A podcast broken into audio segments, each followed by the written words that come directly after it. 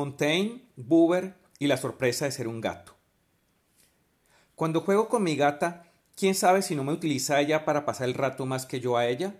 Se preguntaba Michel de Montaigne hace cerca de cinco siglos en esa apasionada exploración de los límites del humano que es su apología de Raimundo Sabund. La pregunta permanece sin ser respondida.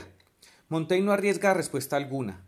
Sabe que cualquier respuesta no sería más que presunción, puesto que con esa pregunta semi-retórica el escritor francés pretende señalar el abismo de la incertidumbre.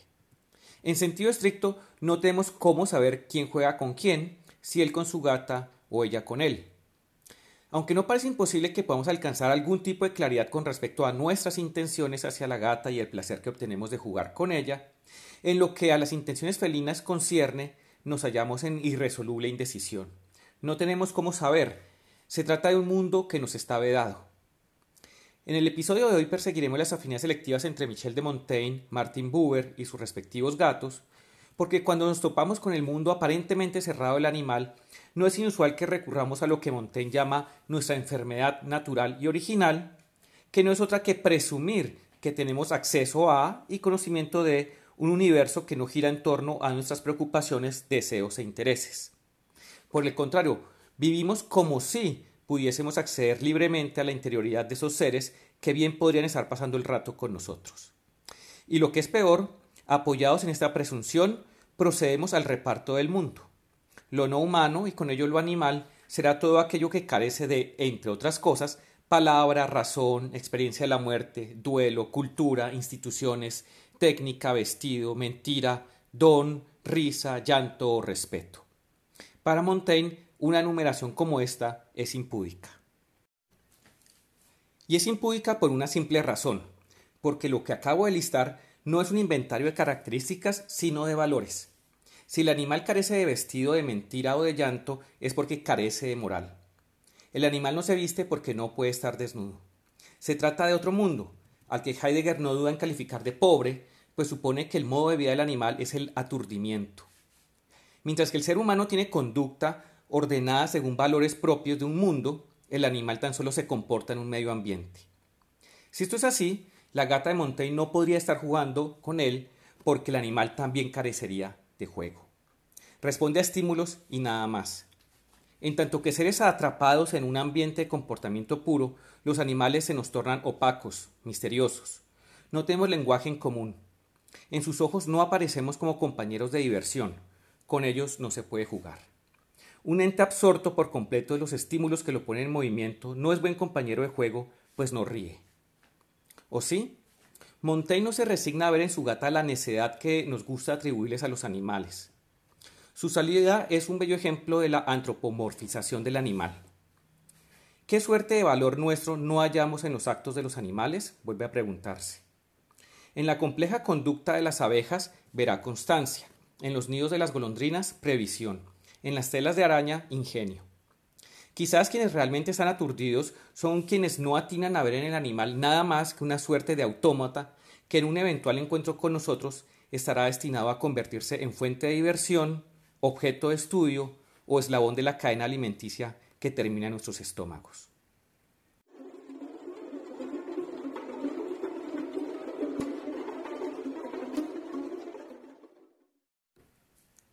Montaigne es siempre un pensador interesante.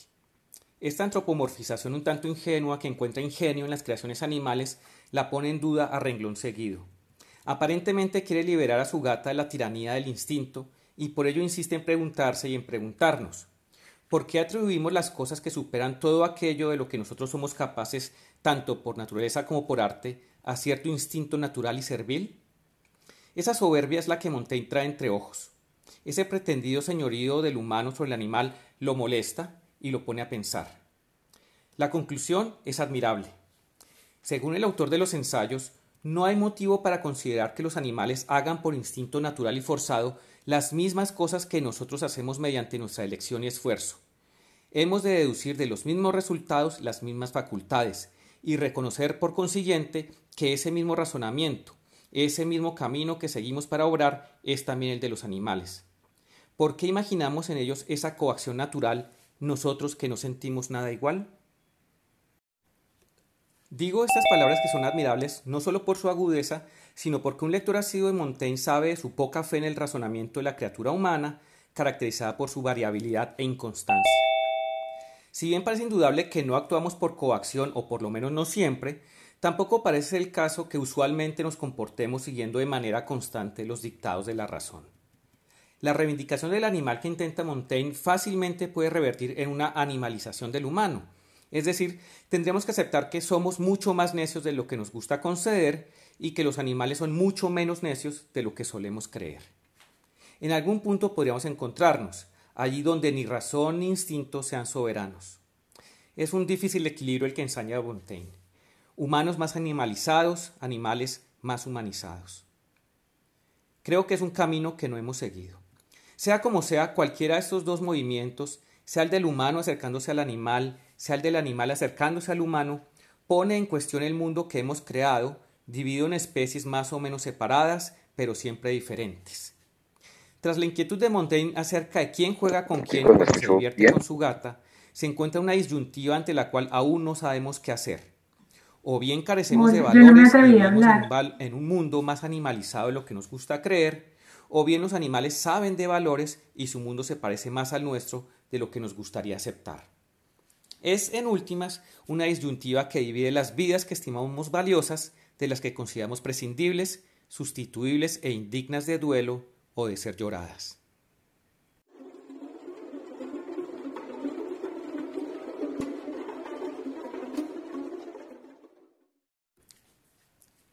El escritor judío austriaco-israelí Martin Buber mira a los ojos de un gato doméstico y en ellos descubre que los ojos del animal tienen capacidad para un gran lenguaje. No obstante, Buber está convencido de que no es un lenguaje que podamos compartir. Mientras en la aurora del mundo moderno Montaigne se esforzaba por tender puentes de comunicación con el animal, a una costa de lo que se tenía por propio y exclusivo el ser humano, Buber, escribiendo poco después de lo que ha venido a conocerse como la Primera Guerra Mundial, tan solo atina a descubrir en la mirada felina el balbuceo de la naturaleza. Este balbuceo pertenece a un lenguaje que no comunica más que una inquietud. ¿Qué le dice a Buber la mirada del gato domesticado tras la antes llamada Gran Guerra? Al mismo tiempo, poco y mucho. En ella vislumbra el asombro e interrogación de los que carece la mirada del animal salvaje. Su contacto con el hombre le ha abierto la realidad del misterio. Y sin embargo, a pesar de ser poseedor de tal verdad, el animal doméstico solo es capaz de un balbuceo. Su aturdimiento ya no es el que se deriva de ser preso de la coerción inescapable de sus automatismos, proviene antes bien de una suerte de revelación. La mirada del animal domesticado no es desdeñable. Buber cree hallar en ella algo que no nos podría ser dado de otro modo. Por ello no duda en confesar. En ningún otro lenguaje he reconocido tan profundamente lo efímero de la actualidad en todas las relaciones con el ser, la sublime melancolía de nuestro destino, el fatal convertirse en ello de cada tú individual. Con esas palabras, la intención de Buber es articular un pensamiento según el cual el animal doméstico, al pasar a formar parte del mundo humano, se hace partícipe del misterio de la naturaleza hecha hombre, de la vida desarrollada en algo superior, un tú individual, una persona singular. Es una idea extraña, aunque más común de lo que pueda parecer a primera escucha. En efecto, el balbuceo, nos dice Buber, no es más que el lenguaje de la naturaleza bajo el primer toque del espíritu antes de que ella se le entregue a su aventura cósmica, que nosotros llamamos ser humano.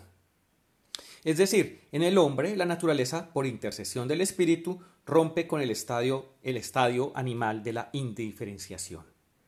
Los animales son intercambiables, no así las vidas humanas. Por esto es que la domesticación es condición necesaria para que en la mirada del animal el balbuceo pueda ocurrir. En su dueño, al animal se le revela otro tipo de vida, y un amo atento vería en la mirada solícita de su mascota justo eso, que solo el humano puede ser individuo. A pesar de las buenas intenciones de Buber y de lo que me parece un sincero cariño para con su gato, la comunicación se rompe casi tan pronto como las miradas se cruzan. La inquietud que el escritor encuentra en esa mirada se extingue con celeridad y retorna al mundo de lo indiferenciado. En el humano que lo ha domesticado, el animal entrevé un tú, una individualidad, una persona, pero por no ser él mismo un verdadero individuo, no puede sostener la mirada y recae en lo indistinto. Es justo por esta condición medial, por su posición intermediaria, que el animal domesticado posee la clave de un misterio que no puede comprender. Cuando encontramos inteligencia en nuestros animales domésticos, no estamos haciendo algo muy distinto. Nos complace pensar que nuestras mascotas son inteligentes y que son capaces de emociones que les permiten simpatizar con nuestras alegrías y penas. No obstante, Buber diría que nunca se trata de una inteligencia exactamente humana, aunque pueda tratarse de una inteligencia que sabe algo más, algo otro que no nos es dado saber. Buber piensa que eso otro es el misterio de la vida humana, el principio que permite que nuestra vida sea individuada y por tanto un poco más vida que la vida meramente animal.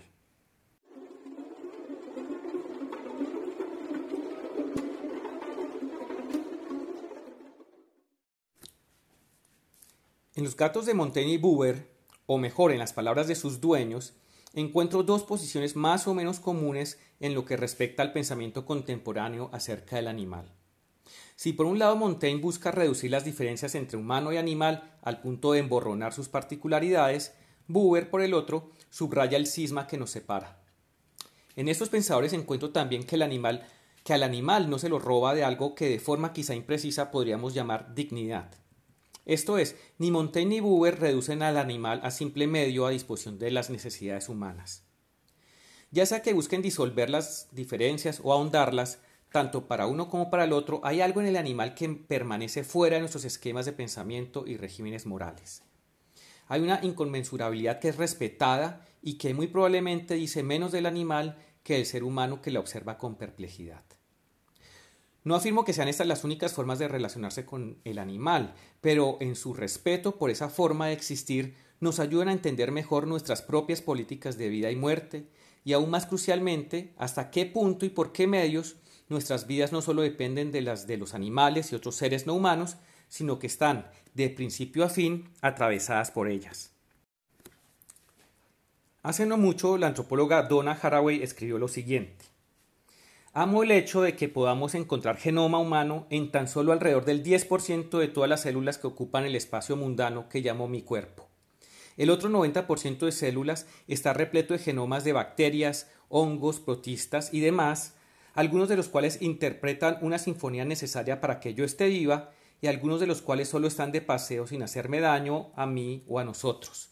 Soy ampliamente superada en número por mis diminutos acompañantes bacterias, hongos, protistas. Lo que hace que una vida humana sea posible después de todo parece ser no del todo humano, a menos que nos arriesguemos a humanizar a los integrantes de nuestro ejército inmunológico, lo que pueda hacerse y a quien desee seguir este rumbo le deseamos buena suerte, pues podríamos ayudarnos a contar una historia que tenemos pendiente, pues por habitar el cuerpo humano estos seres nos enseñan que entre lo mucho que sabemos acerca de ellos y lo que aún nos falta por aprender de sus poderes, se juega la vida humana. Estos otros seres nos dan vida, hacen que podamos.